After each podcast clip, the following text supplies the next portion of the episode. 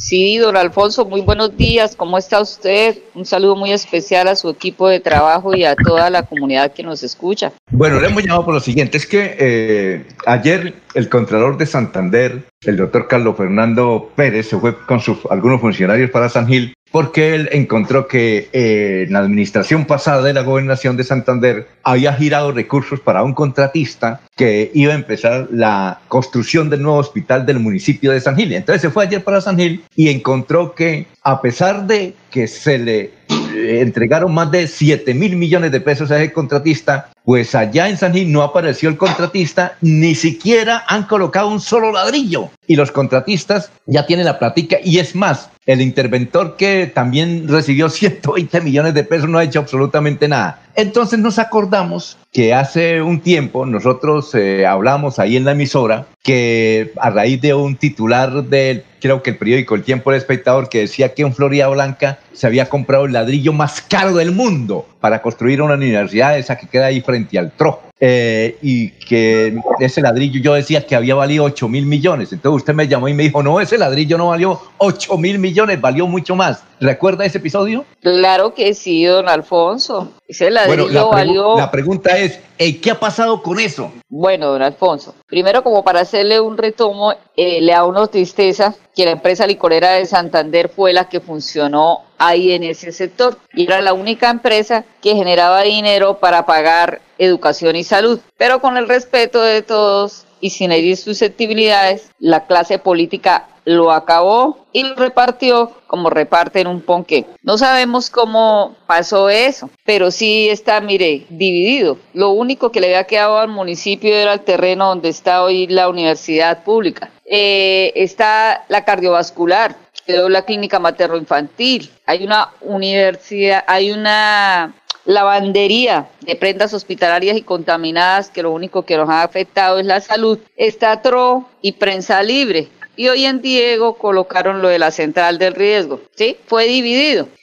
¿Qué sucede, don Alfonso? No entendemos cómo los concejales, los alcaldes de turno, el gobernador, no gestionaron, porque la alcaldía de Florida Blanca, eso está dividida en muchas partes.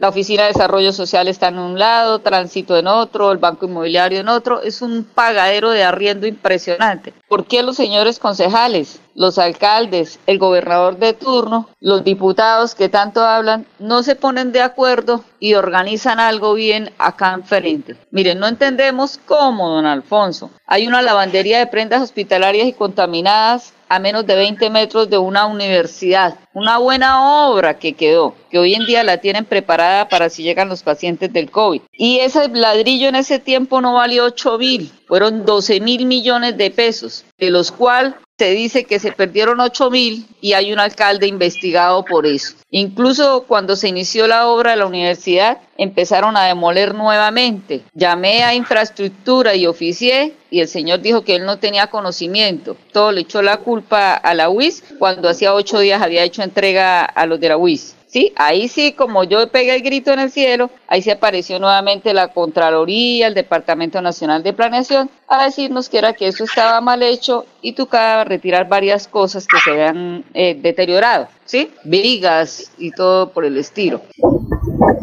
Bueno, y al fin, ¿qué, ¿dónde está esa investigación? ¿Está todavía en la fiscalía? ¿Ya la archivaron? ¿Qué ha pasado con eso? Don Alfonso, eso sí lo digo como lo he dicho siempre con dolor. Eso se ha manejado un silencio mafioso y planificado a espaldas de la comunidad. Es un tiempo estuvo en investigación con la Contraloría, pasó a la Procuraduría. Incluso yo participé en bolsillos de cristal con el fiscal general de la Nación en el búnker de la Fiscalía y ese tema también fue denunciado por varios veedores y no sabemos no sabemos qué, ha sucedido con esa investigación. Si acá en Florida Blanca dicen que se va a caer es todo, incluso dicen que hasta el plan de ordenamiento ya viene para el piso, pero a uno no le consta. Denuncias, demandas, de todo, pero esto está, le da a uno tristeza, don Alfonso, porque voy a hablar como a nivel más grande, ¿no? No solamente lo voy a decir a nivel municipal, no, no, no, porque yo fui una de las personas que estuve pendiente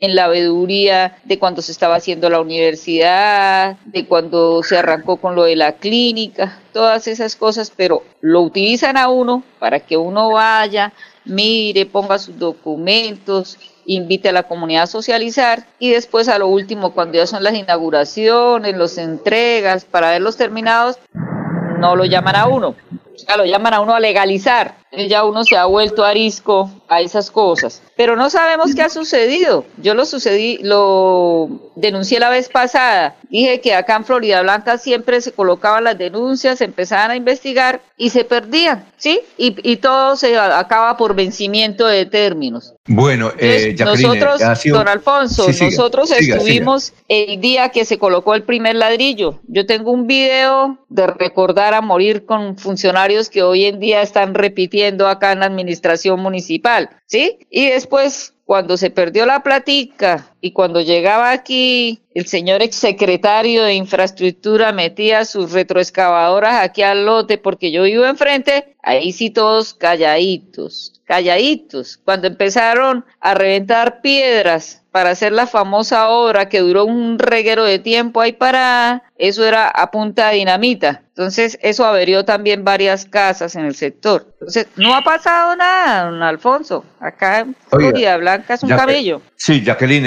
eh, usted todavía tiene fotos y videos del ladrillo más caro del mundo. Ese ladrillo lo tiene usted, ¿verdad? Claro que sí, don Alfonso, porque yo he participado en el consejo varias veces y a mí me gusta cuando yo voy a participar de llevar las evidencias. Yo llevo fotos, llevo videos, llevo documentos, todo lo que se puede hacer porque así es que se dicen las cosas, con la prueba en la mano. Bueno, muchas gracias Jacqueline, queríamos recordar eso. Y eso va a suceder igual que, eh, que sucedió en Florida Blanca y va a anunciar como lo va a mencionar el Contralor de Santander actual, Carlos Fernando Pérez, con eh, los angileños. Se han llevado siete mil y pico millones y no se sabe dónde están. Muchas gracias Jacqueline.